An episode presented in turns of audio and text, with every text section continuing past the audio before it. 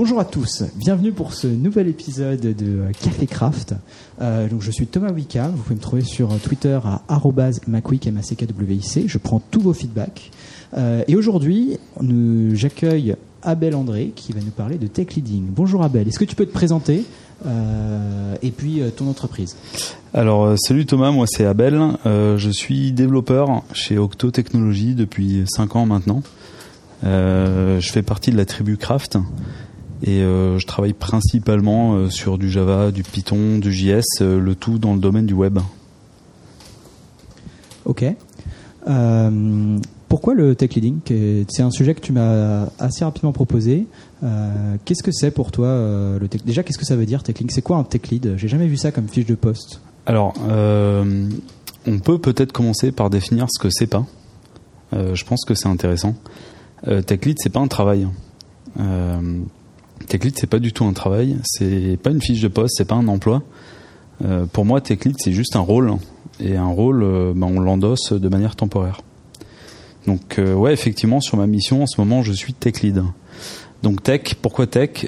Tech parce qu'un tech lead, fondamentalement, c'est un développeur. un tech lead, c'est quelqu'un qui aime mettre les mains dans le code et, et les laisser, en fait. et pourquoi lead? En fait, un tech lead, avant tout, c'est quelqu'un que, que l'équipe veut suivre. Un tech lead, il fait partie d'une équipe. On peut pas être tech lead tout seul. Donc tech lead, ça se définit aussi par les, les interactions qu'on a avec les gens, euh, avec les autres. Tu disais que c'est temporaire. Pourquoi c'est temporaire? Si on veut, bon, pour répondre à ta question, euh, il faut, il faut creuser la notion de tech lead, le rôle. Il faut creuser le rôle. Euh, c'est quoi l'objectif d'un tech lead Donc un tech lead, il est au sein d'une équipe. Son boulot, c'est de faciliter euh, le travail de l'équipe. Euh, il y a plein de formes différentes. Son, son rôle, c'est de faire en sorte que l'équipe bosse sans difficulté. Une fois que c'est le cas, quelle est la raison d'être du, du rôle tech lead? Il n'y en a plus. Le tech lead peut devenir de nouveau un développeur parmi les développeurs. Euh, c'est un peu comme ça que je le vois. Le rôle du tech lead, c'est de se supprimer lui-même, en fait. Oui, oui, c'est un peu paradoxal et euh, il faut le savoir. Il faut le savoir. Faut pas le découvrir au bout de six mois. Le rôle du tech lead, c'est d'aider les gens à, à, progresser avant de disparaître. Euh, avant, bah, en fait, d'abandonner le rôle. Ça peut être un rôle tournant, d'ailleurs. Pourquoi pas? C'est vrai qu'on l'a pas beaucoup vu, mais ça pourrait être un rôle tournant. On, on peut dire qu'il y a quatre, euh, quatre facettes au, tech leading. C'est ce qu'on explique dans Culture Code. Il y a un, chapitre entier consacré au tech lead. Euh, première facette, c'est un expert. C'est quelqu'un qui connaît euh, précisément les détails d'une implémentation ou d'une technologie. ça, c'est super important. Il ne s'agit pas d'être un expert absolu ou reconnu mondialement. Il faut quand même avoir eu et su développer un peu d'expertise. La deuxième facette, euh, c'est formateur. En tant que tech lead, euh, je souhaite euh, faire progresser les membres de mon équipe. Donc il faut que je sois capable de leur enseigner des choses. soit en donnant carrément une formation, soit en formant un petit peu tous les jours. troisième facette, c'est facilitateur. On peut se retrouver dans le contexte d'une mission à voir ses collègues débattre ou travailler ensemble simplement et euh, il faut savoir ne pas s'impliquer. Si on voit deux personnes en train de débattre et de chercher une solution, peut-être que la meilleure action du tech lead dans l'instant, c'est euh, de faciliter la discussion, de les aider à collaborer sans leur donner la solution. Ça va dans le sens de, en tant que tech lead, à un moment, il faut que je m'en aille et que tout le monde soit autonome. Euh, il faut que l'équipe soit autonome, donc parfois je me contente de faciliter les, la collaboration des gens. Quatrième facette, c'est coach. Euh, coach, euh, en tant que coach, mon but c'est d'aider les gens à progresser sans pour autant leur donner les solutions. Donc ça peut être un peu de facilitation, ça peut être aussi savoir poser les bonnes questions au bon moment pour susciter les bonnes réflexions euh, chez ses collègues. Donc voilà, un tech lead, c'est expert, formateur, facilitateur, coach. Il faut savoir jongler en fait entre les quatre postures. Qu'est-ce qui va être le marqueur d'une équipe qui a besoin d'un tech lead? Est-ce qu'il y a des, des choses qu'on peut regarder et qui seront un signal de ouais, euh, là clairement ça manque d'un truc Ouais, c'est une question, c'est une bonne question. Euh, le premier truc qui me vient à l'esprit, c'est euh, bon, c'est peut-être aussi lié à ma problématique du moment, mais le premier truc qui me vient à l'esprit, c'est mon équipe n'a pas de standard de code. C'est quoi un standard de code? Un standard de code, c'est une convention partagée par les membres de l'équipe sur la meilleure manière d'écrire un morceau de code. Un morceau de code, ça peut être une phrase, ça peut être une ligne, ça peut être juste un hommage de variable ou de fonction. Euh, il peut y avoir des standards de tout type et de toute taille. L'absence de standards partagés est, euh, est listée. Pour moi, c'est euh, le marqueur qui a manqué, alors pas forcément d'un tech lead, mais il y a manqué de tech leading. Personne n'a pris la posture de tech lead à un moment donné pour dire Ok les amis, on a besoin d'un standard, sinon on va continuer à avoir ce débat stérile pendant six mois. Euh, c'est pour couper les, débats religieux justement sur le beau code? Oui, euh, c'est une manière de le dire. Euh, le problème, c'est qu'il y a autant de définitions de beau code que de codeurs. Donc c'est un peu dur de s'en sortir. les questions intéressantes pour un développeur, ce sont les, problèmes à résoudre. Nommer une variable hein, ou décider, se décider entre snake case et camel case, c'est pas un problème à résoudre. Ça devrait pas occasionner de discussions récurrentes faudrait, dans l'idéal, en parler une fois, se mettre d'accord et appliquer ça. Euh, pour euh, en fait se laisser le temps de parler des problèmes intéressants.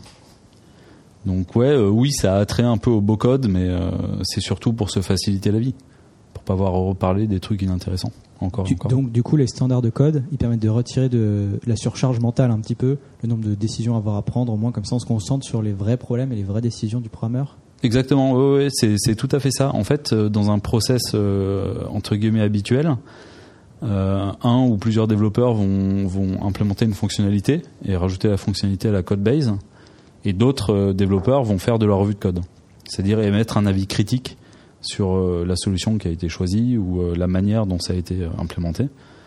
on préfère émettre cet avis critique sur des questions de fond ou de design de code ou d'architecture plutôt que euh, sur l'indentation euh, dans un fichier quoi. Donc vous voyez, on, se, ouais, c'est une bonne manière de le dire, on se supprime de la charge mentale et on, se focus sur ce qui est important. Un autre euh, indicateur, on va dire, d'une équipe qui a manqué de tech leading, est-ce que tu pourrais en trouver un autre? Sinon, on passe à autre chose.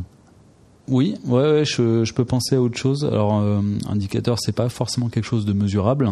Si je me place dans la peau d'un observateur extérieur et que je constate que l'équipe n'arrive pas à prendre de décision, c'est qu'il y a un manque de tech leading. Quand on est une équipe de développement, on travaille pour, euh, un client ou pour des utilisateurs directement. Euh, on a souvent des, échéances à respecter, euh, du logiciel à livrer. il faut savoir prendre des décisions. parfois, la décision, c'est créer de la dette technique pour avancer plus vite. Parfois, c'est simplement savoir arbitrer entre deux manières d'implémenter une fonctionnalité. Parfois, c'est plus global, ça peut être euh, ou plus précis. Hein, je pense à des trucs plus précis. Ça peut être choisir une base de données, un SGBD. Ça peut être, euh, je sais pas, tout un tas de choses. Choisir un protocole euh, si on fait du réseau. si l'équipe n'arrive pas à se décider, c'est qu'il y a un manque de leadership. À un moment, il faut savoir arbitrer ou aider les gens à arbitrer. c'est un signe, je pense. Un bon chef de projet, quoi. bah, on tombe parfois chez des clients. alors Merci pour le troll. Hein. On tombe parfois chez des clients euh, qui font euh, un équivalent entre chef de projet technique et tech lead. Et, en fait, ça n'a rien à voir. Euh, déjà, chef de projet technique, ça n'a aucun sens. Est-ce que c'est le chef qui est technique ou le projet qui est technique? Qu'est-ce que c'est un projet logiciel pas technique? Je sais pas. Donc non, non, c'est pas de la chefferie de projet. Hein. C'est vraiment se placer en leader parfois on, a la métaphore euh, euh, de l'expédition dans la jungle avec quelqu'un devant qui euh, coupe à la machette les lianes pour que les autres puissent avancer. Ça peut aussi être ça, quoi. Donc qu'on soit clair, ce n'est pas un codeur qui est devenu manager pompier qui va de projet en projet pour faire du coaching, félicitations, expertise et puis hop, il change de projet et il est, il est quand même d'un point de vue manager même s'il a appris à coder. ça reste quelqu'un, un membre de l'équipe parmi les développeurs. Euh, ouais, ouais, c'est mon point de vue et je pense que c'est l'idéal. Sinon, on tombe dans la mauvaise métaphore du super-héros. C'est euh, bon, j'ai un projet qui va mal. Euh, il me manque un super-héros pour aider mon projet à aller mieux. Donc, je vais balancer un super-héros tech lead et euh, en deux semaines, ça ira mieux. Bah, ça, ça n'est jamais arrivé et ça n'arrivera jamais. Non, c'est idéalement, c'est quelqu'un qui, alors, il peut être choisi par ses pairs, il peut être choisi par la personne qui gère le staffing, mais dans tous les cas, il doit être accepté par ses pairs. Est-ce que tu peux expliquer pourquoi euh, le super-héros, c'est pas possible?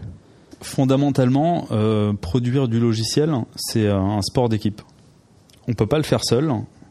Si on fait seul, on n'a pas de revue de code, donc on n'a pas de point de vue contradictoire, donc on s'améliore pas. Si on veut s'attaquer à des tâches complexes, on y arrive mieux avec plusieurs cerveaux à la tâche. Euh, il faut savoir collaborer et il faut savoir s'entraider.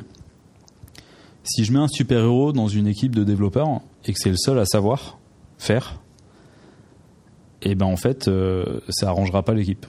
C'est-à-dire qu'il y aura deux équipes. Il y aura une équipe d'une personne qui est un super-héros qui sait faire, c'est le mec au fond de la pièce qui met sa musique toute la journée et, qui envoie la ligne de code illisible. Et il y a les autres qui se débattent tant qu'ils peuvent euh, avec ce qu'on leur demande. Euh, ce qui fait du coup quelque chose, un projet plus difficile à gérer que si avec une seule équipe sans super-héros. Exactement, ouais, exactement. Donc c'est contre-productif d'ajouter un super-héros, une rockstar ou un x10 à ben, euh, ouais, un 10xer, euh, bon ben oui, je pense que c'est un peu contre-productif. Mettons qu'il arrive vraiment à travailler. Alors j'y crois pas au mythe euh, du développeur x10 hein, du 10xer, j'y crois pas du tout. Mettons que ça existe. Voilà, faisons un exercice de pensée. Il va produire 10 fois plus vite que les autres. Super. Donc on aura un produit qui partira en production. Par contre, personne ne pourra maintenir son code. Donc en fait, on envoie en production un truc figé, euh, gelé, quoi, qu'on peut plus toucher, euh, qui pique dès qu'on le touche et que dès qu'on le touche, ça, crée des bugs, ça, ça génère des défauts. Euh. et, du coup, sur les deux semaines de présence du développeur super-héros, on aura la sensation qu'on a un retour sur investissement fort. Sur un an, en fait, on va perdre du temps il n'y a rien de pire euh, qu'un logiciel sclérosé qu'on peut plus modifier. C'est pour ça qu'on insiste souvent euh, sur la maintenabilité du code euh, qu'on envoie en production. Alors, continue notre exercice de pensée. Toi, tu es et tu un super-héros dans ton équipe. Est-ce que tu peux faire des choses pour le réintégrer, pour essayer de communiquer, de ressouder un peu ton équipe? Ouais, euh, je trouve que ce qui marche bien, c'est euh, pair programming. Euh, alors ça marche pas dans toutes les configurations. Si je mets un super héros un peu solitaire avec quelqu'un qui est plus junior et qui est plus réservé ou timide, ça marchera pas forcément. Du coup, on peut carrément faire du mob programming, faire ça à plusieurs. C'est quoi le mob programming? Je vois ça comme euh, du pair programming étendu. Mettons, je fais du pair programming avec toi. On est deux devant l'écran, on fait tourner le clavier toutes les 10 minutes en mode programming, c'est une configuration différente. On va avoir une seule personne sur le clavier qui peut tourner, mais qui réfléchit pas, qui fait que taper. Et les 5-6 autres qui sont autour vont lui dire quoi taper. Donc elles vont devoir euh, décider ensemble euh, pour avancer. Ça permet de se mettre d'accord beaucoup plus vite. Et le super-héros qui serait noyé, euh, enfin qui serait noyé, qui serait au milieu des gens qui font du mob, ben il serait un peu obligé de négocier ou de parler avec les autres. Donc ça peut être un moyen de réintégrer. Un autre bon moyen, c'est la revue de code si je trouve que le code d'un super-héros, puisqu'on garde cette métaphore-là, si je trouve que le code d'un super-héros est non maintenable, je vais formuler des euh, feedbacks euh, dans ma revue de code et je vais lui dire euh, ton code marche, mais moi en tant que mainteneur de la base de code, je n'arrive pas à le comprendre, donc je ne peux pas le modifier. Donc ça pose un problème de maintenabilité et je peux suggérer de renommer, de réarranger, de redécouper toutes les actions de refactoring possibles. Euh, non, ça passe par la communication, réintégrer quelqu'un, c'est sûr. C'est sûr. Faut pas qu'il y ait d'ego de toute façon euh, quand on code. Ça, c'est une constante. Comment ça, pas d'ego? Je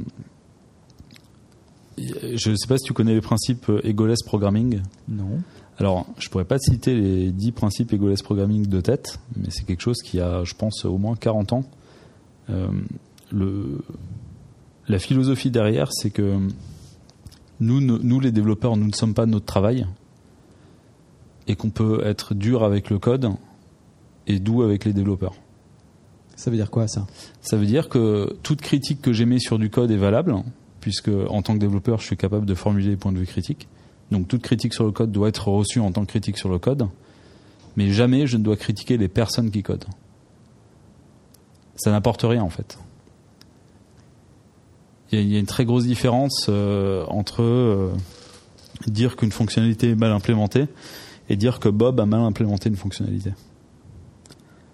Peut-être que s'il a mal implémenté une fonctionnalité, ses collègues l'ont pas assez aidé. T'as d'autres exemples En revue de code, peut-être, dans ce cas, ça se limite à ça euh, Oui, la revue de code, euh, je- euh, oui, en fait, ça se limite à ça. C'est bien dit. Je critique le code tant que j'en ai envie, mais jamais le développeur.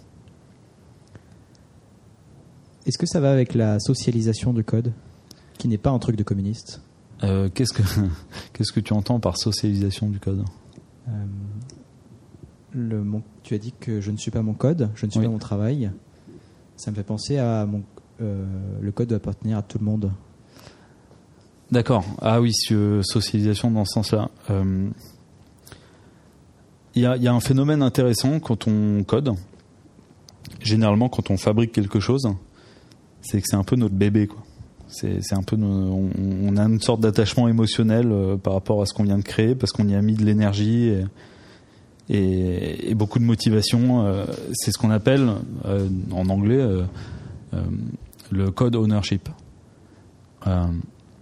Et dans une équipe, une équipe, une équipe qui marche bien, elle développe un collective code ownership. C'est-à-dire que le, le code que j'écris ne m'appartient pas, il appartient à toute l'équipe. Ce qui veut dire quoi? Ça implique quoi en pratique Ça veut dire que tout le monde a le droit de suggérer une modification ou de modifier tout le code.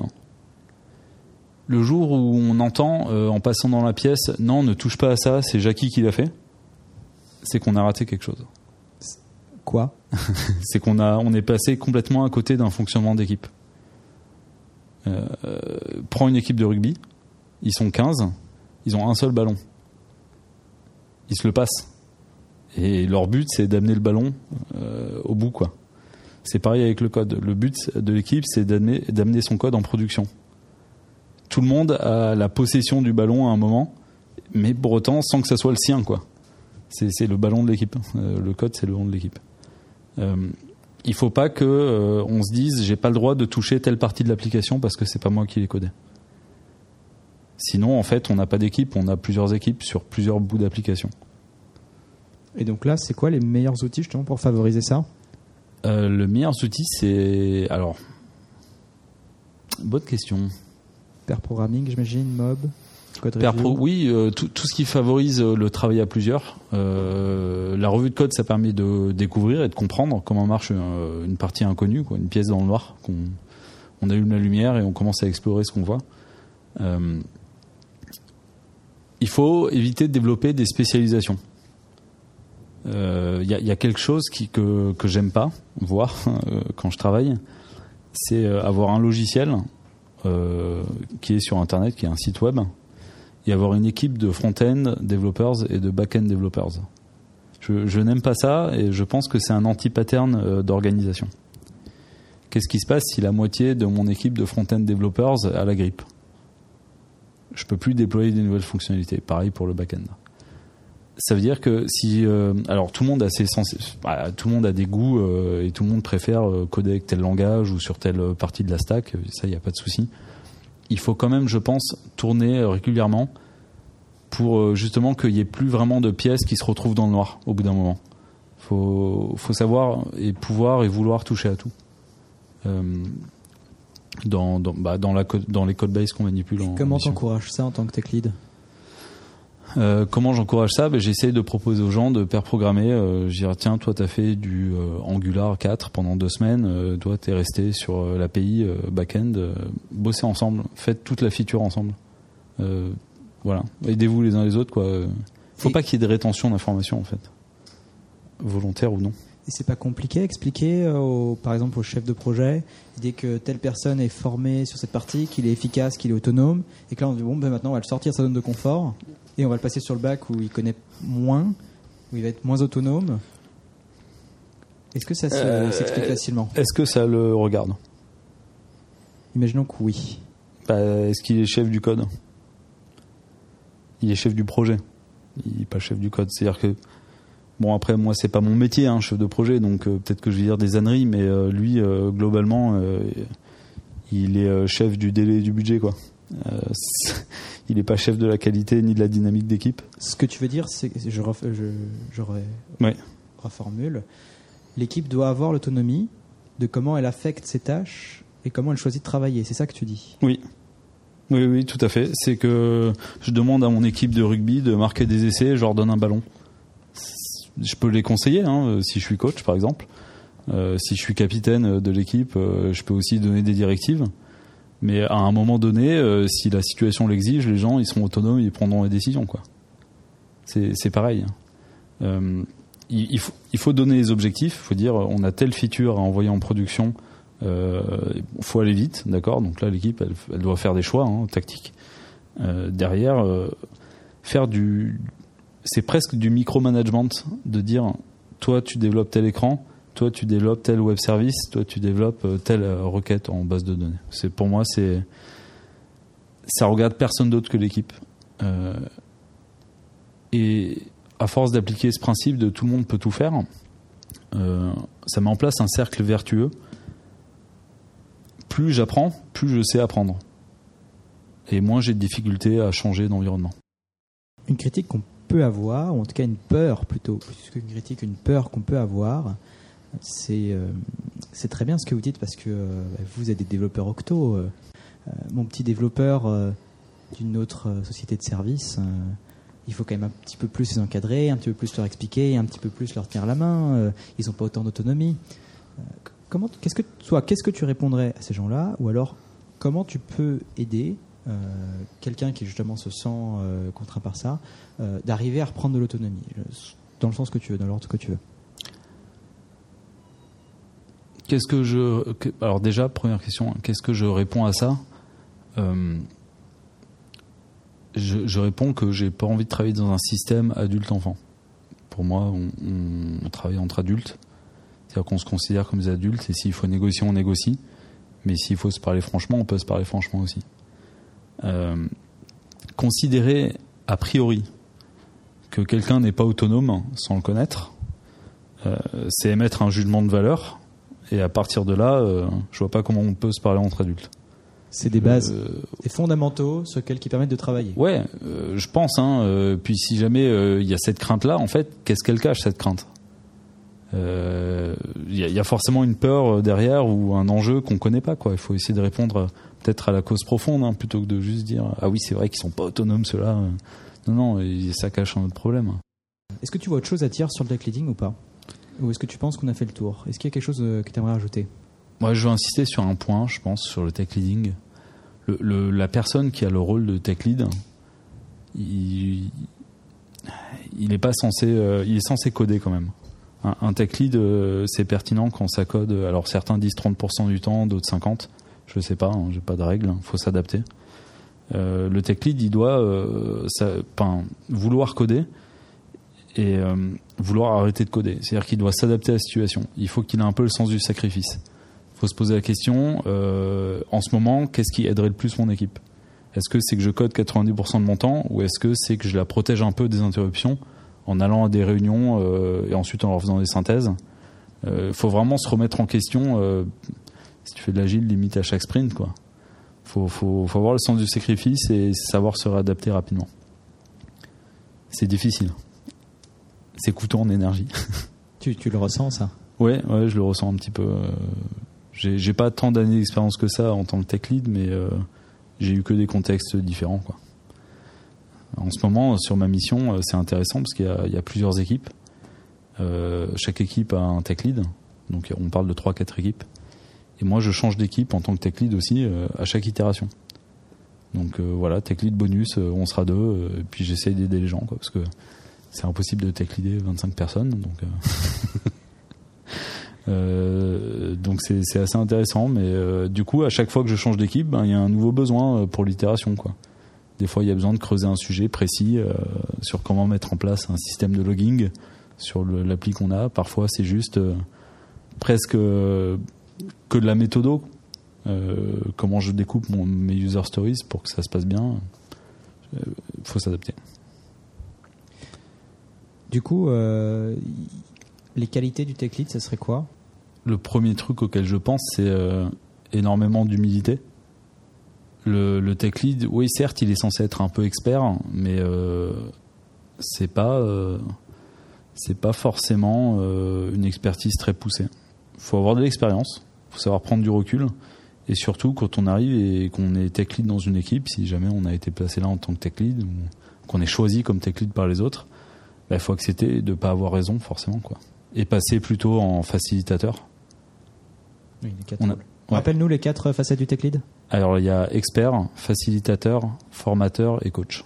Ok. C'est, l'humilité, ouais. On ne sait pas tout. Nous aussi, on doit apprendre. Le tech lead, il apprend en même temps que son équipe. Parfois, il apprend en avance de phase pour restituer, pour, euh, pour aider les autres. C'est humilité. Euh, empathie aussi. Mais, mais ça, ouais, mais l'empathie, c'est pour tous les devs. Hein. Faut, faut, c'est difficile, hein, euh, surtout quand on travaille dans une société de service, dans une ESN, ben on change régulièrement de client. Bon, et puis en vérité, la plupart des missions euh, qu'on a ou des codes base qu'on connaît, c'est du code legacy. C'est-à-dire, on, hérite d'un code qu'on n'a pas écrit, que plus personne ne sait vraiment comment il marche, et puis qui est en production, il faut se débrouiller avec. Et il faut pas tomber dans le piège du dénigrement. Faut, faut pas dénigrer. Euh, faut tout le temps partir du principe qu'un code, il a été écrit par des gens qu'on connaît pas, qui ont eu des contraintes euh, qu'on n'a plus, euh, dans un contexte euh, qu'on connaît pas, quoi, qui a changé.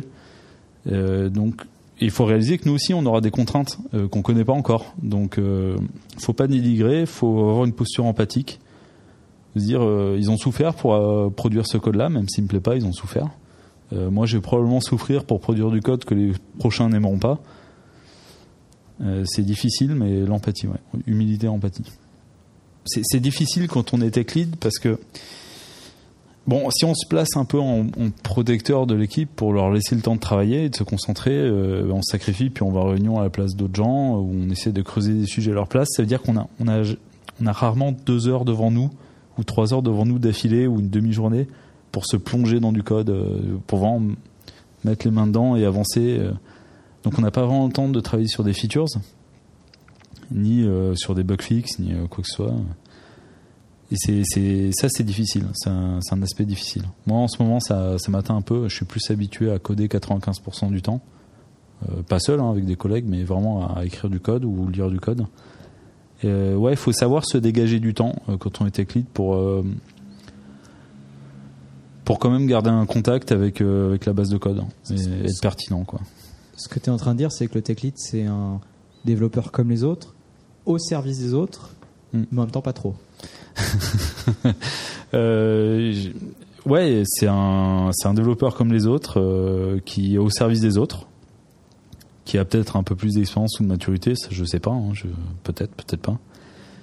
Mais euh, pas trop, c'est-à-dire qu'il faut quand même, euh, non, faut quand même arriver à coder quoi. Donc c'est, pas, c'est pas, c'est pas opposé au reste. C'est juste parfois il faut savoir dire non, cet après-midi de 14 à 18 h je suis pris par du développement. Voilà. Faut se timeboxer quoi, faut se mettre un temps dédié pour ça. Je pense. Sinon, il sera bouffé par autre chose. Je pense. Euh, c'est terrible, mais euh, plus euh, plus il y a de personnes dans, dans la pièce ou dans l'équipe, plus on se fait interrompre. Des fois, faut juste faut juste prévoir du temps à l'avance pour pour pouvoir coder. En fait, là, on rentre même dans les, les erreurs possibles du tech lead dont la première serait ne pas se réserver du temps pour coder en fait. Ouais, euh, alors euh, la situation euh, qui est dommage, c'est que le tech lead en fait n'ait plus le temps de participer aux tâches du quotidien. Si le tech lead fait que des travaux d'archi ou ou travailler avec les PO ou avec je sais quel business analyst et n'a plus du tout le temps de coder, finalement il perd un peu de sa pertinence. C'est toujours probablement que c'est toujours très utile à l'équipe, mais il y a moins de tech quoi. Enfin, il y a, moins de code. Hein. Euh, pour moi, le tech lead, il a quand même, euh, il est quand même très lié à la, à la, base de code de son équipe. Donc ouais, ça serait une erreur, c'est de trop s'en éloigner. Je pense que c'est dommageable. Après, on peut imaginer un autre scénario hein, euh, où le tech lead carrément se remet à coder énormément. Peut-être que dans ce cas-là, euh, bah, l'équipe est assez mature et autonome et il n'y a plus besoin de vraiment de tech lead et puis il n'y a plus que des développeurs. Oui, en fait. C'est possible aussi. Hein, je... La, fin où tu n'as plus besoin du tech lead, justement, c'est le moment où il, petit à petit il se remet à coder pour faire que des heures story, en fait, ça serait ça? Oui. Ou que le rôle est tellement euh, partagé entre les membres de l'équipe qu'il n'y a plus besoin d'étiqueter. Si, euh, si l'équipe fonctionne, encore une fois, vraiment comme une équipe, et que le niveau est assez homogène, on peut imaginer que euh, on demande directement à l'équipe euh, j'ai besoin de quelqu'un pour une réunion de cadrage ou j'ai besoin de quelqu'un pour parler au support ou quoi que ce soit et que ça soit une nouvelle personne à chaque fois qui se propose et que ça soit plus le tech lead. Si l'équipe sait elle-même résoudre ses problèmes. alors il ne s'agit pas de gommer l'individu, hein, mais d'avoir un vrai fonctionnement sain. Par résoudre ses problèmes, qu'est-ce que tu veux dire est-ce que c'est adresser les demandes de travail? Est-ce que c'est progresser par rapport à leur propre travail? Est-ce que qu'est-ce que c'est en fait euh, résoudre les problèmes? Imaginons, euh, imaginons que euh, le mardi matin, l'équipe arrive au bureau pour le stand-up à 9h30. Il y a quelqu'un du support qui entre dans la pièce et qui dit c'est terrible, on n'a que des erreurs 500 en production, on se fait bastonner d'appels par les utilisateurs, on ne sait pas quoi faire. Bon, il y a plusieurs scénarios. Il y a le scénario où euh, tu as quelqu'un qui dit je m'en occupe, les gars, bossez, euh, j'y vais.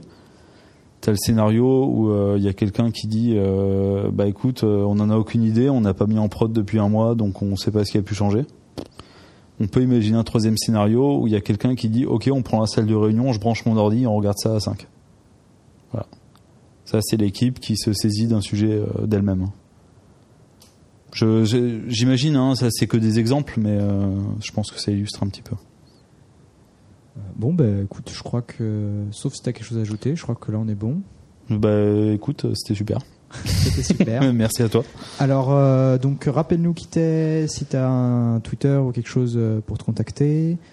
Euh, moi, c'est Thomas Wickham. Vous pouvez toujours me contacter à @macwick m a c k w i c. Je prends tous les feedbacks sur ce podcast Café Craft. Euh, et toi, Abel?